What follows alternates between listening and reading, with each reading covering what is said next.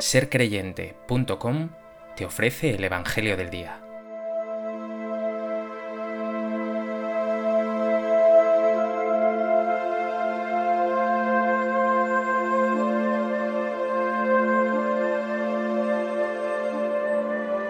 Del Evangelio de Mateo.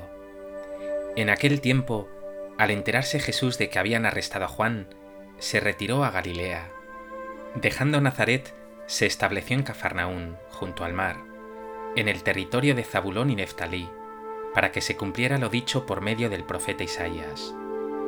Tierra de Zabulón y tierra de Neftalí, camino del mar, al otro lado del Jordán, Galilea de los gentiles. El pueblo que habitaba en tinieblas vio una luz grande. A los que habitaban en tierra y sombras de muerte, una luz les brilló. Desde entonces comenzó Jesús a predicar diciendo, Convertíos, porque está cerca el reino de los cielos. Paseando junto al mar de Galilea, vio a dos hermanos, a Simón llamado Pedro y a Andrés, que estaban echando la red en el mar, pues eran pescadores. Les dijo, Venid en pos de mí, y os haré pescadores de hombres. Inmediatamente dejaron las redes y los siguieron. Y pasando adelante vio a otros dos hermanos, a Santiago hijo de Zebedeo y a Juan su hermano, que estaban en la barca repasando las redes con Cebedeo su padre, y lo llamó. Inmediatamente dejaron la barca y a su padre y lo siguieron. Jesús recorría toda Galilea enseñando en sus sinagogas, proclamando el Evangelio del reino y curando toda enfermedad y toda dolencia en el pueblo.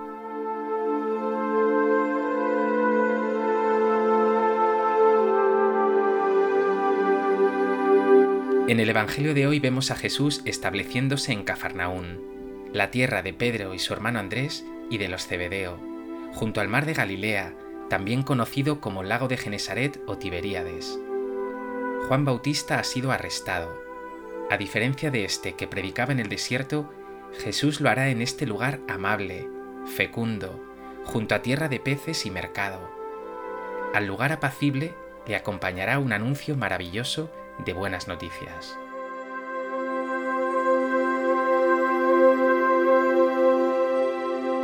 A propósito de este texto del Evangelio de Mateo, me gustaría compartir contigo tres reflexiones. En primer lugar, quiero que te fijes en las palabras de Jesús, en su anuncio. Convertíos, está cerca el reino de los cielos. El evangelista Marcos habla del reino de Dios. Mateo, sin embargo, que es judío, dice de los cielos para evitar nombrar a Dios, cosa común en el pueblo judío. Pero está claro que con la expresión está cerca el reino de los cielos, Jesús está diciendo, Dios se os ha acercado, Dios está reinando, Dios está actuando, y no en su cielo, sino aquí y ahora. Es una buena noticia sin igual. La promesa se ha cumplido, Dios no es ajeno a vosotros, a vuestras dificultades y sufrimientos. Así pues, con Jesús, Dios se ha hecho presente de una manera inaudita en la realidad.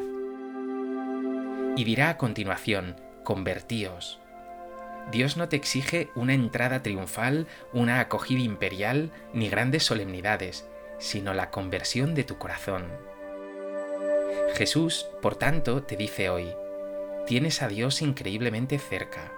¿Vas a cambiar para acogerle con un corazón lleno de humildad, de verdad, de amor y de paz? ¿O vas a seguir enredado en tus pecados, en tus egoísmos, en esos pesimismos y orgullos?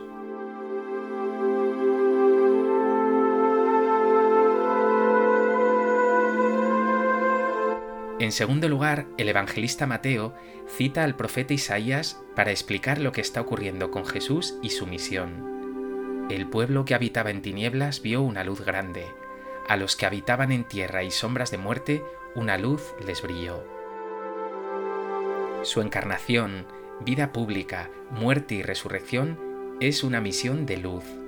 Quien habita en Jesús no vive en tinieblas. Él pone luz en toda oscuridad. En tu pecado, perdón. En tu sinsentido, sentido. En tu tibieza, plenitud. En tu enfermedad, sanación y fortaleza. Y en tu muerte, pondrá resurrección y vida eterna. Lo dice el mismo Jesús, yo soy la luz del mundo. Piensa por un momento cuáles son tus oscuridades, ese resquicio que hay en ti de soberbia, de creerte mejor que los demás, ese pecado que arrastras y con el que ya has pactado, ese mal humor o ese pesimismo que a veces te acompaña, o ese tono crítico y de juicio con tus hermanos. ¿Vas a dejar que Jesús disipe esa tiniebla, que ponga luz en tu oscuridad?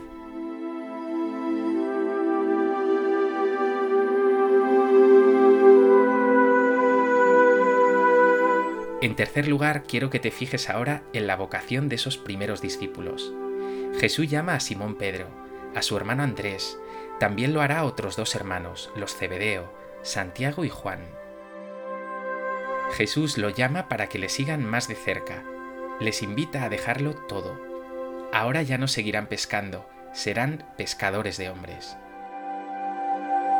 Lo que más sorprende es que tenían todos los motivos para haber dicho que no. Podían haber dicho, perdona, estamos trabajando, no es momento, tenemos mucho lío, o sí, claro, ¿y qué hacemos ahora con el negocio, o con los jornaleros, o con la barca, con los peces? Y aquí marcaron la diferencia esencial. Nos dice el Evangelio expresamente que inmediatamente dejaron barca, redes, incluso padre, y lo siguieron. Pídele hoy a Jesús que te dé esa generosidad para seguirle más de cerca, incluso para liberarte de esas ataduras que te impiden seguirle con más libertad.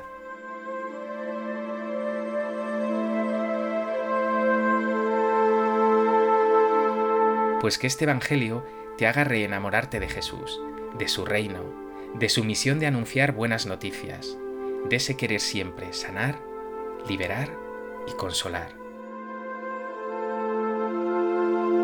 Señor Jesús, aquí me tienes. Estoy demasiado enredado en mis barcas, mis redes, mis peces. Parece que nunca tengo tiempo para ti. Y pasas a mi lado y en mí encuentras solo excusas.